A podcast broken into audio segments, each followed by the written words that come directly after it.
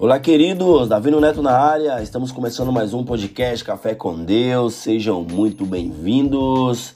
Né? Hoje iremos falar sobre aprender com a crise e esse é o terceiro episódio, né? A terceira série da, da, da série A Caverna, né?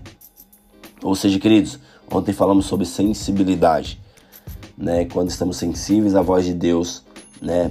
Iremos viver o sobrenatural, aquilo que Deus ele soa no nosso coração, nos nossos ouvidos, né? E a palavra fala em 1 Reis, capítulo 19, versículo 9 assim: Ele entrou numa caverna para passar a noite e de repente o Senhor Deus lhe perguntou: O que você está fazendo aqui, Elias? Né? Assim como Deus ele perguntou para Elias, né? ele também nos pergunta. Né? Quando estamos angustiados, quando estamos isolados, presos, né, na angústia, no medo, né, em crises, né, sempre vem uma vozinha dizendo: "O que você está fazendo aí, meu filho?", né? "O que você está fazendo aí, minha filha?". Ou seja, quando estamos com ouvidos sensíveis, iremos ouvir a voz de Deus de uma forma sobrenatural, no qual vai nos ajudar, vai nos empurrar, vai nos impulsionar para viver o nosso propósito né? O grande homem de Deus, né? Que foi Elias, ele foi de declarado inimigo número um, gente, da família real, né? De Israel, pelo fato de ter sido zeloso com as coisas de Deus. E quando somos zelosos com as coisas de Deus, cara, calúnias vêm sobre nós, é, fofocas vêm sobre nós, coisas ruins vêm sobre a nossa vida. Por quê? Porque você está sendo zeloso com aquilo que Deus colocou em você, né? Ou seja, você está fazendo a vontade de Deus, não a vontade dos homens. Quando você para de fazer a vontade dos homens, o mundo vira de cabeça para baixo, né? Muitas pessoas vão começar a te denigrir, a te olhar torto, a, a inventar coisas a teu respeito, né? E foi o que aconteceu com Elias, né? Aqui não inventaram nada contra, contra Elias, mas declararam que iriam matar ele. Né? Naqueles dias, gente, o povo de Israel estava afastado do caminho de Deus, né? E adorava a, os deuses daquele mundo, né? Ou seja, também deste mundo, né? O mundo é, existe há dois mil anos, né? Ou seja, Deus ele criou o mundo e o povo se corrompeu né, através de deuses pagãos, né? Após provar, gente, que Deus é superior a qualquer outro Deus, né, Elias passou a ser perseguido e entrou em crise depressiva, né, se tornando um fugitivo. Cara, perceba que Elias ele se tornou um fugitivo, né? Ele se tornou fugitivo por algo que as pessoas começaram a pôr sobre ele. Ou seja, né, a mulher de Acabe, a Jezabel, deu uma palavra, falou que em dois dias ele estaria morto. Porém, ele teve medo, né? Ele deixou o medo dominar e ele fugiu, né? Ou seja, fugiu dos propósitos, fugiu da promessa, fugiu daquilo que Deus iria fazer na vida dele. Por quê? Porque ele deixou o medo dominar. Né? Mas mesmo assim, gente, Deus não o abandonou e diariamente mandava um corvo levar alimento para o seu servo, né? Mesmo que você esteja trancado, abandonado, quieto, triste, cara, não desanima não, porque Deus ele vai mandar o suprimento para você, assim como mandou para Elias né? Ah, cara, hoje eu não tenho nada para me alimentar, tô triste, a minha família tá passando um perrengue. Cara, clama para Deus, assim como Deus levava para Elias, ele manda para você também. Né? Ah, Neto, isso é uma fra frase clichê, não sei o que. Não é, cara, porque quando você crê no Deus do impossível, coisas impossíveis vêm sobre a tua vida, né?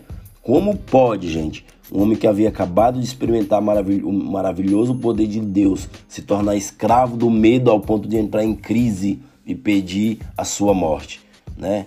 Ou seja, sentir medo é uma coisa, né? Ser escravo do medo é outra coisa totalmente diferente. Não se pode ter medo na crise ou da crise, né, gente? Quando colocamos o medo à frente, né? Ela vem para nos dominar, o medo vem para te dominar. E você começa estagnando, você começa a não fazer aquilo que você foi chamado, né? A crise, gente, ela nasce exatamente em momentos de grande euforia e bonança, né? Nesses momentos, o homem, gente, acha que está tudo bem, né? E acaba se descuidando. Ah, não, tá tudo bem, né? E acaba se descuidando, ou seja, acaba baixando a guarda, acaba baixando ali o seu escudo, né? E acaba sendo nocauteado pelo medo. Quando a crise aparece, não se pode fugir, né? Naquele momento Elias fugiu. E muitos de nós também foge, nós fugimos quando aparece uma crise, né? Nós temos que enfrentá-la com coragem e determinação, porque a fuga não vai resolver a crise que está dentro de você, né? Elias, gente, estava tão revoltado que disse bem assim: Ó oh, Senhor Deus Todo-Poderoso, eu sempre tenho servido a ti e só a ti.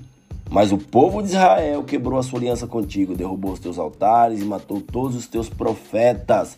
Eu sou o único que sobrou e eles estão querendo me matar.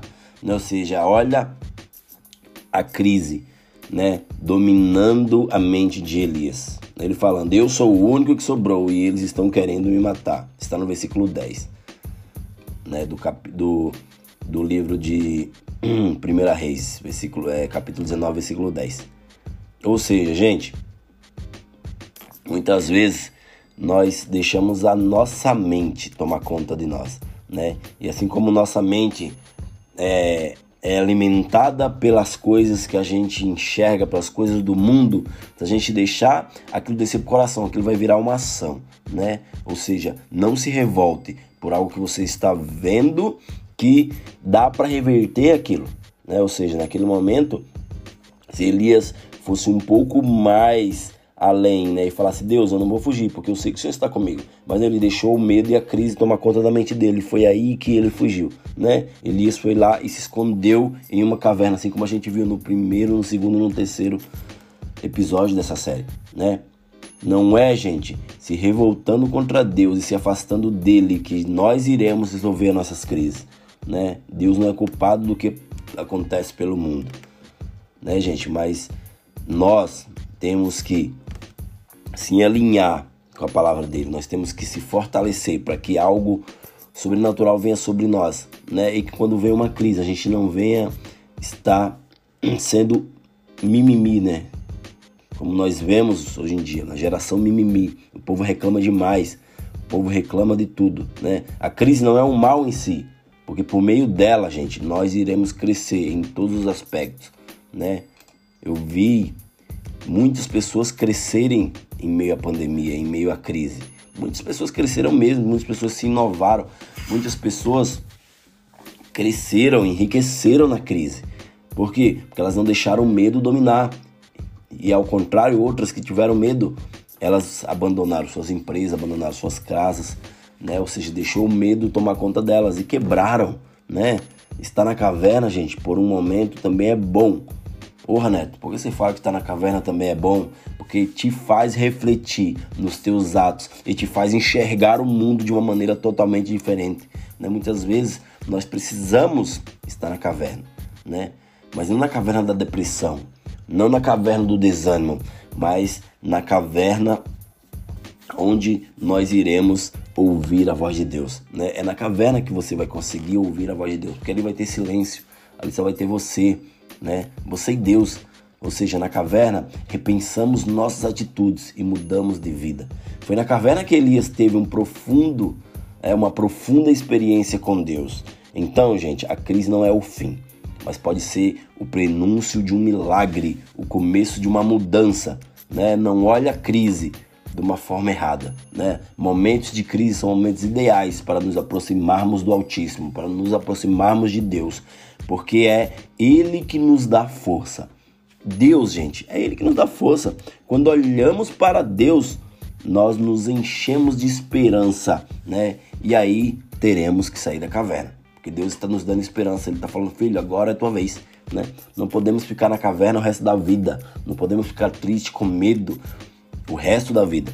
Ficar na caverna é alimentar aquilo de ruim, é alimentar a crise, é ficar remoendo a revolta, mesmo que você esteja revoltadinho ou revoltadinha, não se alimente disso, né? Porque isso vai te fazer sofrer, isso vai te fazer estagnar, isso vai te fazer é, não viver os propósitos de Deus para você nessa terra, né? Isso não vai resolver nada e nem mudar as coisas se você ficar revoltado com a crise, né? Se ficar revoltado porque tô na caverna, Deus me abandonou.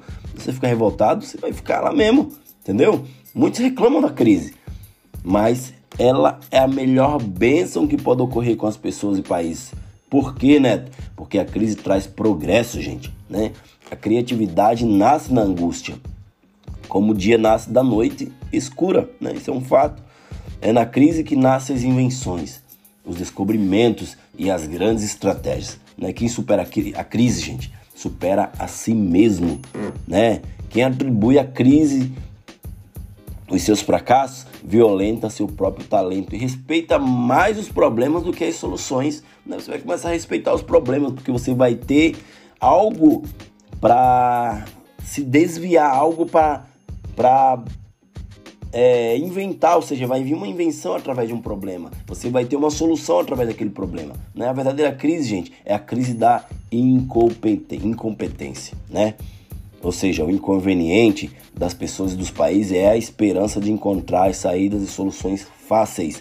Muitas pessoas só querem dar o jeitinho brasileiro, só querem tudo fácil. Por isso que quando vem uma crise, elas é, se enchem de medo, porque elas não sabem é, tirar soluções daquilo que está sobre elas. Sem a crise não há desafios. Sem desafios, a vida é uma rotina.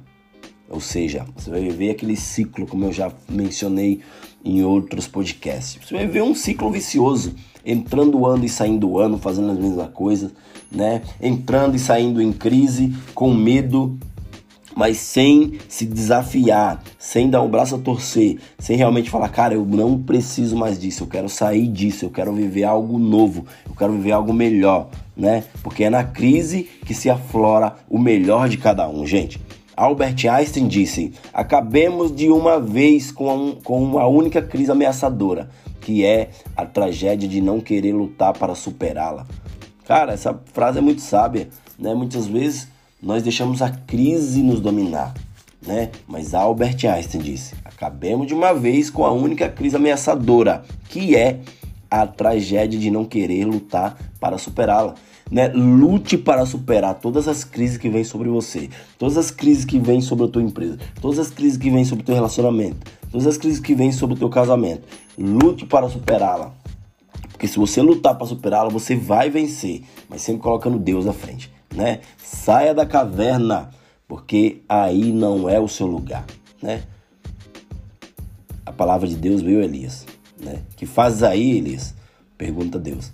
Saia e ponte de pé perante o Deus Todo-Poderoso, porque Ele vai te dar um novo começo, uma nova tarefa, um novo talento, um novo ministério, uma nova vida. Faça isso e seja feliz e seja uma bênção. Ou seja, gente, Deus, ele quer que você saia da caverna, ele quer que você supere a crise, ele quer que você viva um dia de cada vez, mas com sabedoria, sabendo que ele está à frente, vencendo as tuas batalhas e vencendo as tuas crises. Beleza, gente? Esse foi mais um podcast Café com Deus.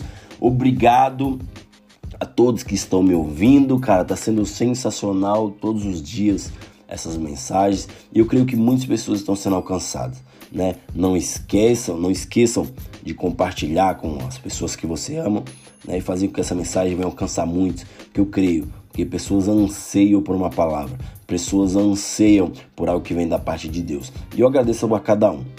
Obrigado e fiquem atentos a mais um podcast nos próximos dias. Beleza, gente? Valeu!